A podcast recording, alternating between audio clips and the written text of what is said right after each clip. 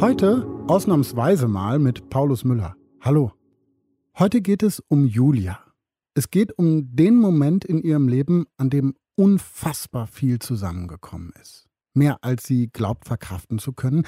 Größere Probleme, kleinere Probleme, eine Krankheit, äußere Umstände. Und das alles schichtet sich zu einem Berg auf, der so mächtig, so groß auf sie wirkt, so unbezwingbar, dass sie keinen Weg sieht, den Berg zu bezwingen. Sie sieht den Pfad nicht, der drüber führt. Ihr fehlt vielleicht auch das richtige Werkzeug, die Hilfe, die Besteigung zu wagen. Ihr ahnt jetzt wahrscheinlich, in Julias Geschichte geht es ans Eingemachte. Und deswegen ist der Hinweis wichtig, es geht in dieser Geschichte auch um Suizid. Darum, dass sie damals keinen Weg in ihrem Leben sieht, obwohl es, wie sie heute weiß, immer einen gibt. Deutschlandfunk Nova 100. Julia ist heute 23 Jahre alt. Sie kommt aus Berlin. Und als sie 21 Jahre ist, bekommt sie eine Diagnose. An dem Tag, wo ich die Diagnose bekommen habe, weiß ich noch, dass ich einfach extrem erleichtert war. Ich habe eine Erkrankung. Diese Krankheit, die da diagnostiziert worden ist, ist eine unheilbare Krankheit. Henrike Möller erzählt uns die Geschichte von Julia. Henrike, warum freut sie sich über diese Diagnose? Ja, um das zu verstehen, da müssen wir ein Stück zurückgehen. Julia ist 14, 15 Jahre alt, als sie immer stärkere Schmerzen in den Gelenksbereichen bekommt. Die Ärzte denken, das ist wahrscheinlich Überlastung. Julia übertreibt es nämlich aus deren Sicht ganz schön mit dem Sport. Also jeden Tag macht sie drei Stunden Sport. Am liebsten joggen, entweder auf dem Laufband oder draußen in der Natur. Drei Stunden joggen jeden Tag, das ist wirklich sehr, sehr viel Sport. Ja, das ist viel, aber Julia sagt, damals war das ihr Ausgleich. Wenn sie zum Beispiel mal wieder Stress mit ihrem Vater hatte. Also ihre Eltern sind getrennt, Julia wohnt bei ihm und ihr Vater ist ein sehr aggressiver, cholerischer Typ. Und deshalb ist die Stimmung zu Hause ziemlich angespannt entspannt. Julias Vater ist außerdem stark übergewichtig und Julia glaubt im Nachhinein, dass sie auch deshalb so viel Sport gemacht hat, um nicht so zu werden wie er. Das heißt, es gibt da diese toxische Beziehung, mit der Julia in irgendeiner Form umgehen muss und bei ihr ist es so, dass sie dann Sport macht. Genau, wobei sie das natürlich damals als Jugendliche noch nicht so reflektieren kann wie heute.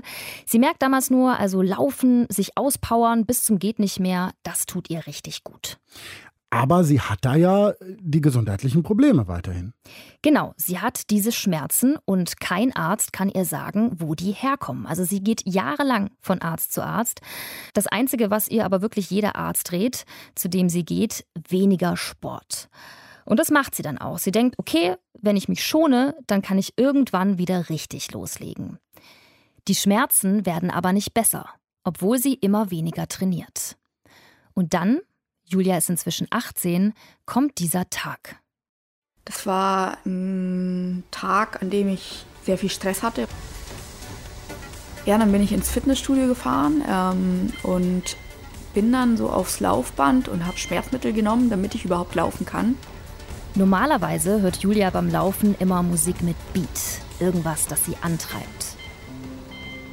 Heute steht ihr der Sinn aber eher nach was Ruhigem ja, nach fünf Minuten habe ich schon gemerkt, es geht gar nicht. Es tut nur weh. Jeder Schritt tat einfach nur noch weh. Julia kann ihr gewohntes Tempo nicht halten. Sie wird langsamer. Ich habe mich so gefühlt, als ob ich einen Marathon gelaufen wäre, aber es waren nur zwei Kilometer. Und langsamer? Ich war auch sehr wütend auf meinen Körper. Und nach wirklich so zehn Minuten bin ich runter von dem Laufband ich konnte einfach nicht mehr. Also selber mein gesunder Menschenverstand hat dann einfach gesagt, es geht nicht mehr. Julia steigen Tränen in die Augen. Das war so der Moment, in dem ich realisiert habe, irgendwie wird es wahrscheinlich nie wieder so werden, wie es früher war. Weinend und völlig neben sich fährt Julia nach Hause. Dort geht sie sofort in ihr Zimmer. Ich musste mich dann auch ins Bett legen. Ich konnte gar nicht mehr richtig gehen. Es tat nur noch weh, weil es fühlt sich so an, als ob du so Messerstiche zwischen den Gelenken immer wieder, wenn du läufst, reinbekommst.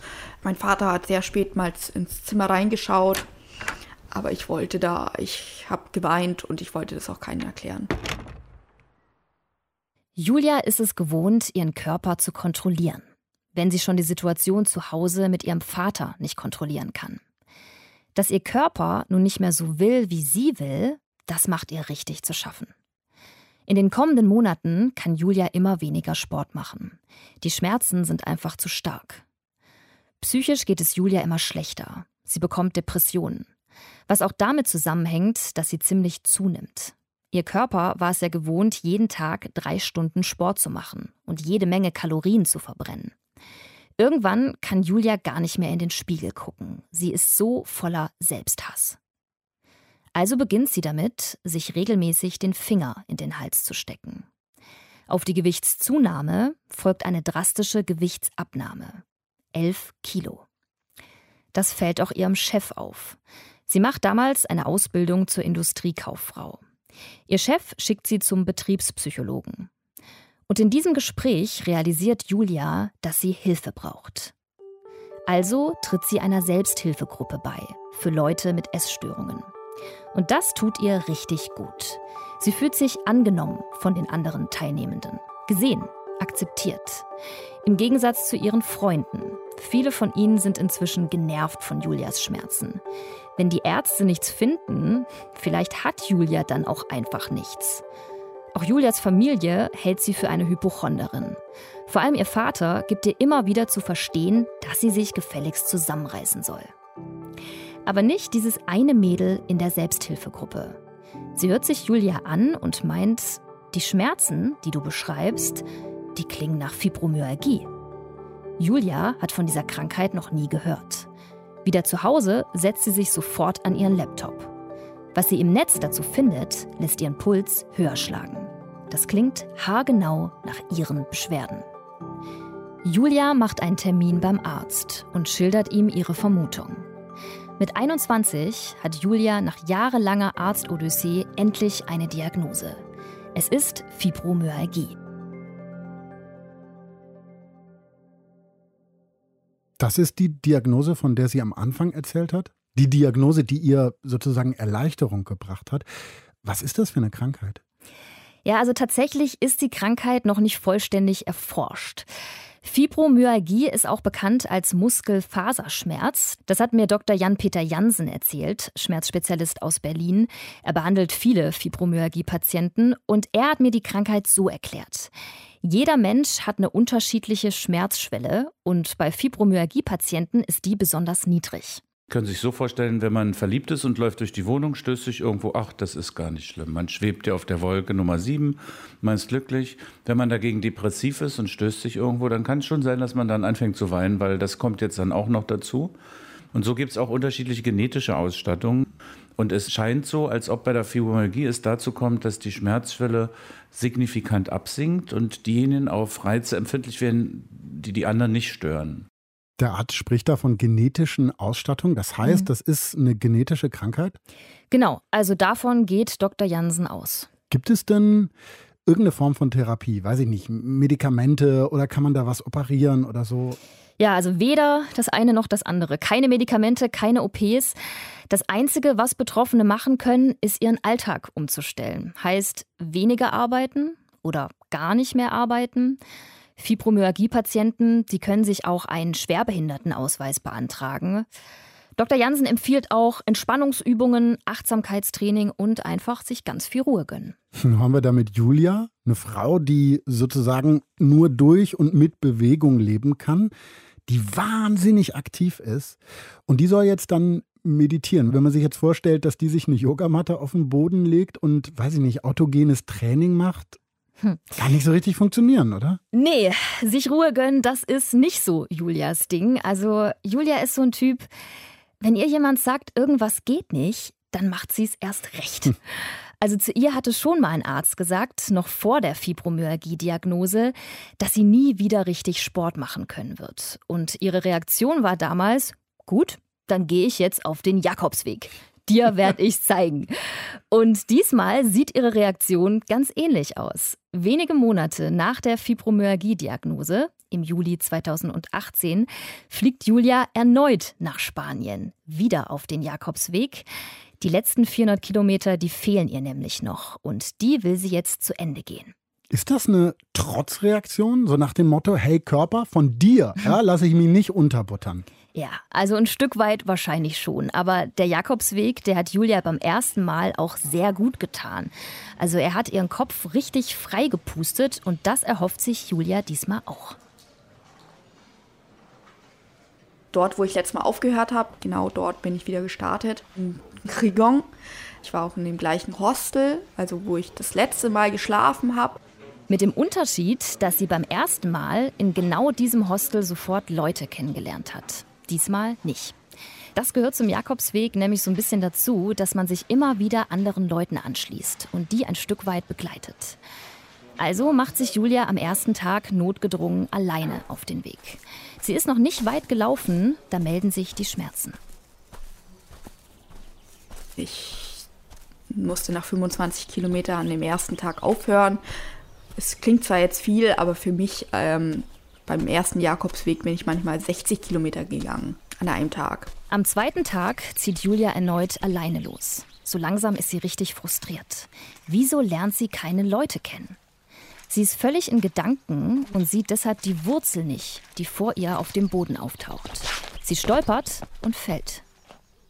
Eine halbe Stunde saß ich dann da und habe geheult und habe mir gedacht, was mache ich hier eigentlich? Also, ich könnte es so schön haben im Leben. Was tue ich mir eigentlich hier überhaupt an?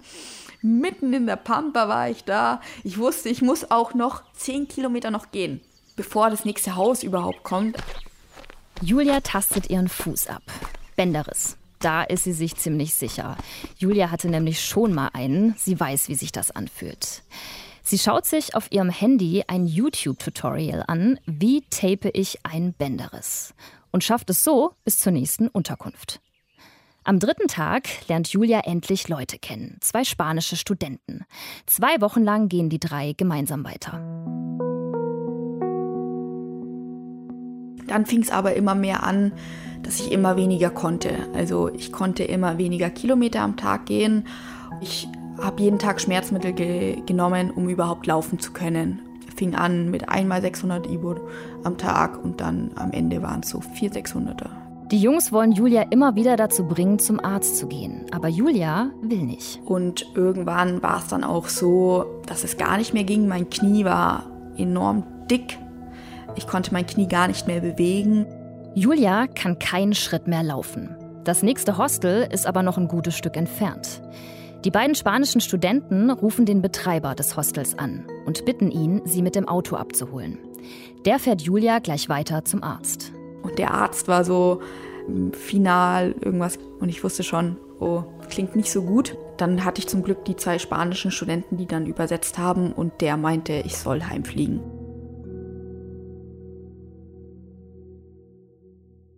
Das heißt, dieser Versuch, den eigenen Körper zu bezwingen, sich irgendwie mit aller Gewalt gegen die Diagnose und gegen die Empfehlungen der Ärzte zu stellen, das scheitert. Ja.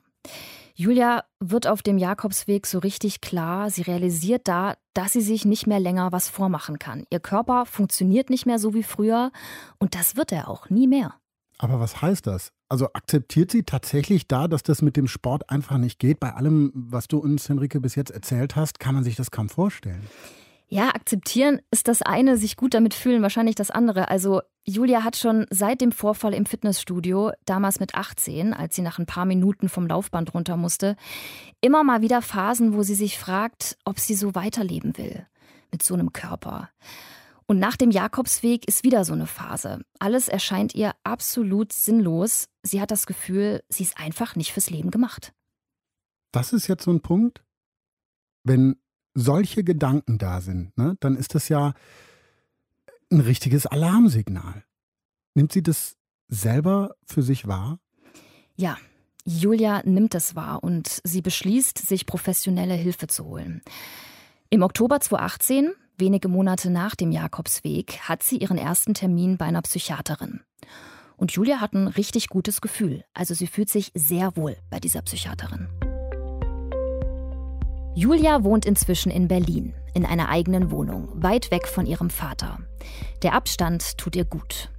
Ebenfalls im Herbst 2018 beginnt sie ihr Abi nachzumachen. Den Plan hat sie schon länger. Schon vor der Fibromyalgie-Diagnose hat sie den gefällt. Sie will Psychologie studieren. Das ist ihr großer Traum. Und dafür braucht sie Abitur. Die Schule ist für Julia eine gute Ablenkung. Endlich ist mal ihr Kopf gefragt und nicht ihr Körper. Julia hängt sich richtig rein. Sie will unbedingt ein Einser-Abi. Denn ohne Einser-Abi kein Psychologiestudium. Doch dann, das erste Schuljahr neigt sich dem Ende zu, bekommt Julia auf einmal starke Schmerzen im linken Arm. Schmerzen, die einfach nicht weggehen wollen und die so heftig sind, dass sie immer öfter nicht in die Schule gehen kann. Ihre Fehlzeiten häufen sich. Eines Tages, es ist inzwischen Herbst 2019, zitiert der Rektor von Julias Schule sie zu sich ins Büro und verkündet ihr, dass sie ab jetzt keinen einzigen Tag mehr fehlen darf. Sonst muss sie das Schuljahr wiederholen. Julia ist fix und fertig, als sie das hört. Also quält sie sich zur Schule, trotz ihres Arms. Während eines Referats bricht sie vor lauter Schmerzen in Tränen aus. Die Lehrerin schickt sie nach Hause. In der Zeit kriegt Julias Freundin Helene viele verzweifelte Nachrichten von Julia. Helene versucht Julia aufzubauen. Die zwei kennen sich schon seit vielen Jahren. Aber es ist nicht leicht. Ich habe dann versucht, für sie da zu sein, indem ich gesagt habe, dass ich sie verstehe, dass sie fühlen darf, wie sie sich fühlt. Ich habe sie auch gefragt, ob ich irgendwas für sie tun kann, aber Julia ist nicht mehr darauf eingegangen. Sie hat sich immer weniger gemeldet, unsere Gespräche sind immer belangloser und substanzloser geworden und irgendwann konnte ich sie telefonisch gar nicht mehr erreichen. Julia zieht sich immer mehr zurück. Das Schlimme für sie ist, alle wollen ihr helfen, aber keiner kann ihr helfen. Sie hat das Gefühl, nur noch eine Last zu sein für ihre Freunde und ihre Familie. Immer öfter fragt sie sich, ob es nicht besser wäre, wenn sie nicht mehr da wäre. Für die anderen, aber auch für sich selbst.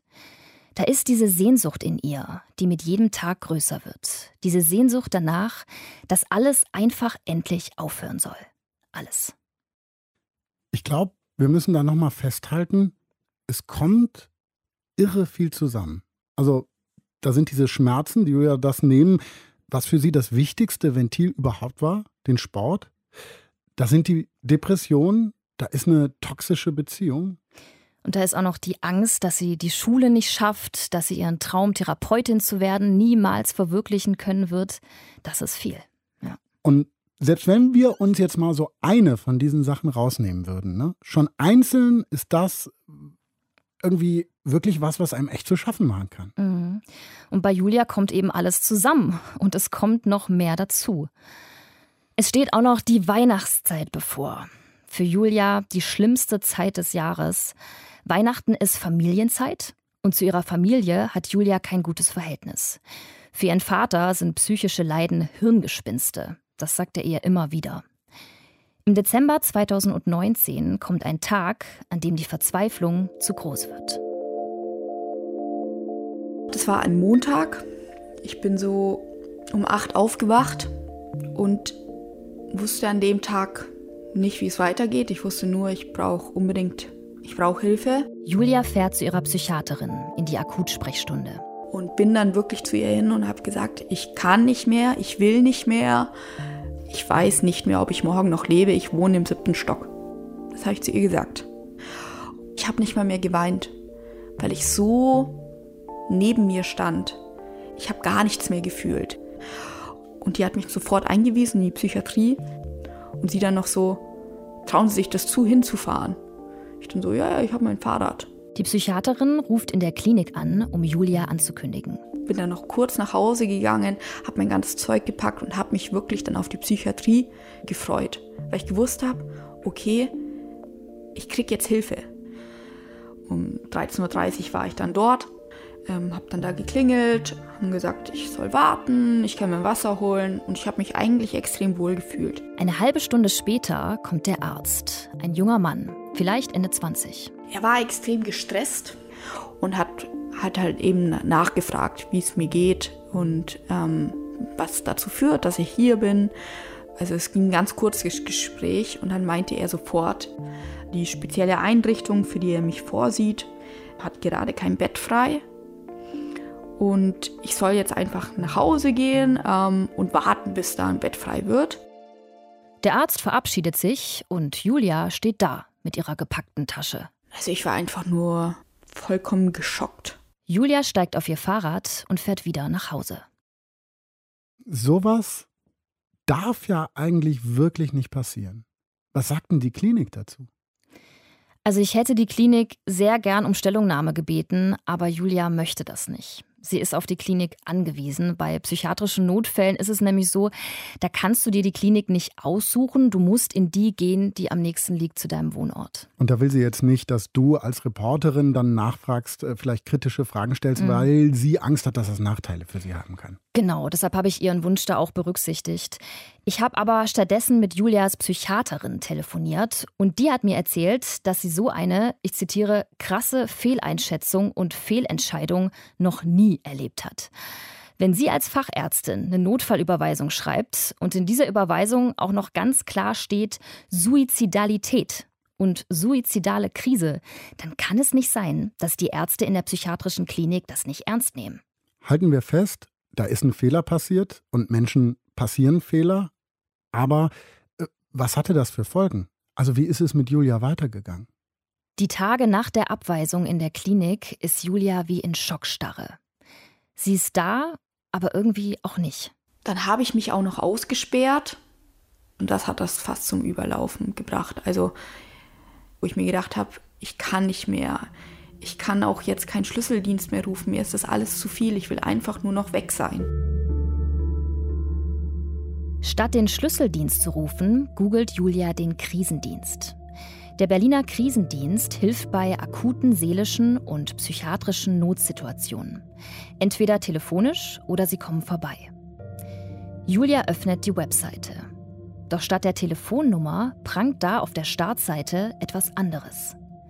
Eine Todesanzeige von einem Mann namens Viktor Staud. Julia klappt die Kinnlade runter. Viktor Staud hat Suizidprävention gemacht, jahrelang.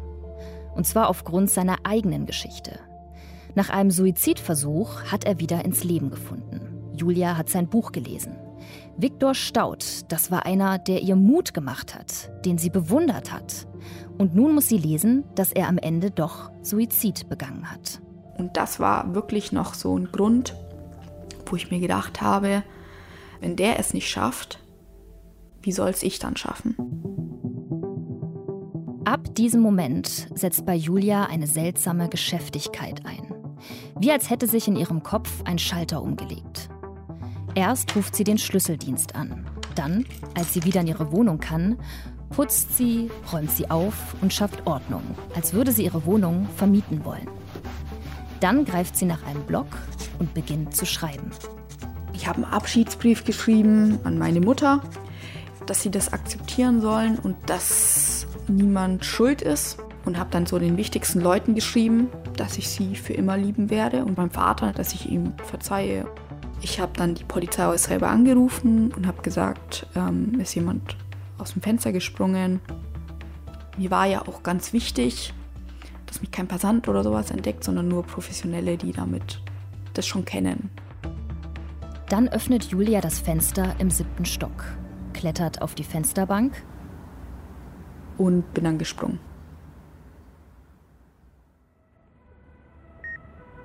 Das nächste, woran ich mich erinnere nach dem Sprung, ist im Krankenwagen schon. Das Gepiepse hat mich ziemlich aufgeregt. Die nächste Erinnerung ist dann, als ich auf der Intensivstation war.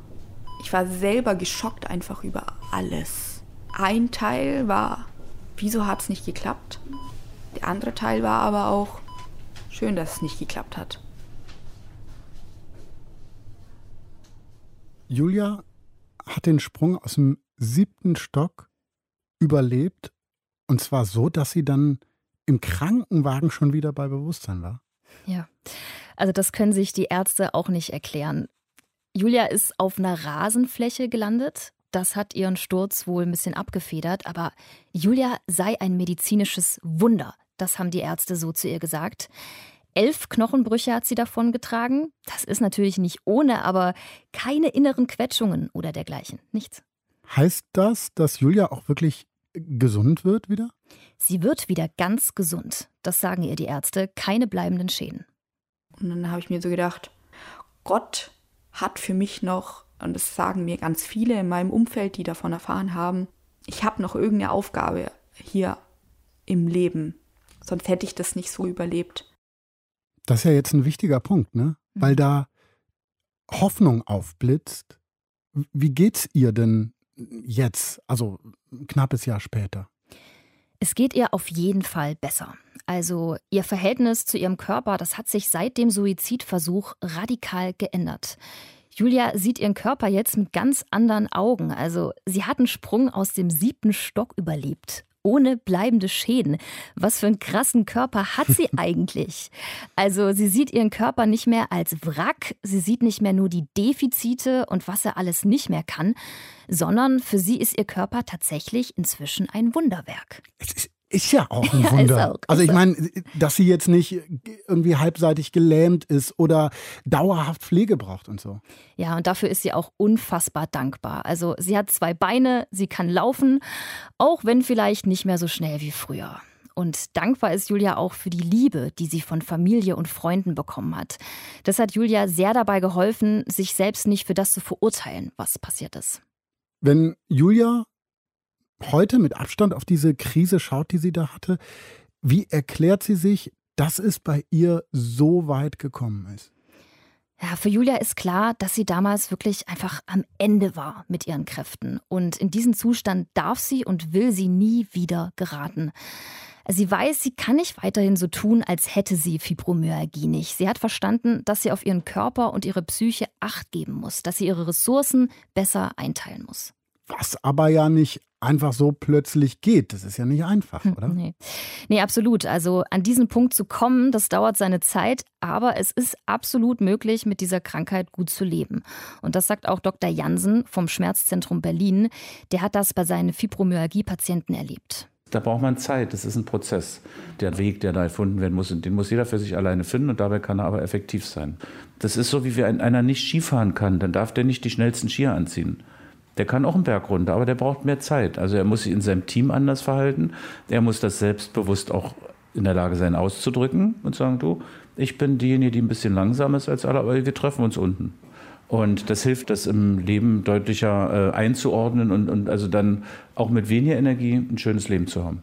Also Julia geht jetzt liebevoller mit sich um. Sie pusht ihren Körper nicht mehr so und will ihn nicht mehr so kontrollieren. Und dann geht es nämlich auch mit den Schmerzen. Dann hält sie das ganz gut aus. Sie hat jetzt auch einen Schwerbehindertenausweis und der ist für sie auch so ein Reminder, dass sie das Recht hat, kürzer zu treten sozusagen. Also sie hat einfach eine schwere Krankheit. Das heißt, dieser, ich weiß nicht, ist das Ehrgeiz? Also dieser Wunsch, sich selber immer wieder zu übertreffen, keine körperliche Schwäche zu zeigen, äh, das hat sie quasi überwunden. Da hat sie dran gearbeitet, erfolgreich? Ja, also das, das ist Ehrgeiz auf jeden Fall. Und Ehrgeiz ist wahrscheinlich auch Julias größter Endgegner. Das ist ihr bewusst, aber auch da hat sich viel getan. Ich bin nicht mehr so ehrgeizig wie früher. Und das ist, glaube ich, das Gesunde. Weil es gibt gesunden Ehrgeiz. Es gibt auch Ehrgeiz, der sehr toxisch ist und dich immer wieder über deine Grenzen bringt. Und das hat, war ja bei mir auch ein Grund, das heißt, sie hat jetzt gelernt, die eigenen Grenzen kennenzulernen, zu akzeptieren, zu sagen, das ist ein Teil von mir, die gehören dazu. Ja, genau. Also ihre Einstellung sieht so aus mittlerweile. Wenn sie heute was nicht schafft, wegen der Schmerzen, dann halt morgen. Und wenn nicht morgen, dann halt übermorgen. Irgendwann wird's schon hinhauen. Julia ist auch nach wie vor dabei, ihr Abi nachzumachen. Aber wenn sie jetzt den 1er NC für das Psychologiestudium nicht schafft, dann wird sie halt auf einem anderen Weg Therapeutin. Also so sieht sie das inzwischen. Aufgeben ist für Julia auf jeden Fall keine Option. Das sagt sie und das hat sie gelernt. Und was ich jedem dadurch, dass ich einen Selbstmordversuch hinter mir habe, auch sagen kann, egal wie dunkel alles ist, dass es Hoffnung gibt. Danke, Henrike Möller, dass du uns die Geschichte von Julia erzählt hast hier in der 100. Sehr gern. Wir hatten ja vorhin das Bild vom Berg, der sich auftürmt. Julia hat erkannt, Es gibt da Wege über diesen Berg. Es gibt Optionen, aber die hat sie in der Situation auf sich allein gestellt einfach nicht gesehen. Und wenn da dieser bedrohliche Berg ist, kann es schon mal sein, dass du eben nicht siehst, dass es sowas wie Trampelpfade über den Gipfel gibt. Oder vielleicht gibt es sogar einen Bergführer, der dir drüber helfen kann. Sollte sich mal vor euch so ein Berg auftürmen oder ihr bekommt mit, dass Menschen in eurer Umgebung keinen Ausweg mehr sehen, dann holt euch holt ihnen bitte Hilfe. Die Telefonseelsorge zum Beispiel kriegt ihr unter 0800 111 0111. 0800 111 0111. Da sind rund um die Uhr Menschen ansprechbar, die zuhören und mit denen ihr reden könnt. 0800 111 0111. Eine große Auswahl von Beratungsangeboten in eurer Region, sei es telefonisch, per Mail oder online, findet ihr auf suizidprophylaxe.de. Wir haben natürlich auch die wichtigen Nummern und Links für euch nochmal zusammengefasst auf deutschlandfunknova.de zum Artikel zu dieser Ausgabe der 100. Das Team um diese 100 sind Nilofa Elhami, Johanna Bowman, Alex Stojanov. Vielen Dank euch. Ich bin Paulus Müller. Die 100 macht jetzt eine kurze Pause. Die nächste Ausgabe des Podcasts könnt ihr am 4.12. hören und im Programm von Deutschlandfunk Nova dann am 6.12. Wenn ihr eine Geschichte habt, die ihr uns für die 100 mal vorschlagen möchtet, dann könnt ihr das per Mail tun an 100.deutschlandfunknova.de dahin auch eure Fragen, Anregungen, Kritik, Feedback, was auch immer. 100.deutschlandfunknova.de Danke für euer Interesse. Mehr Deutschlandfunk Nova Podcasts findet ihr bei Apple Podcasts, Spotify, in der Audiothek-App und auf deutschlandfunknova.de.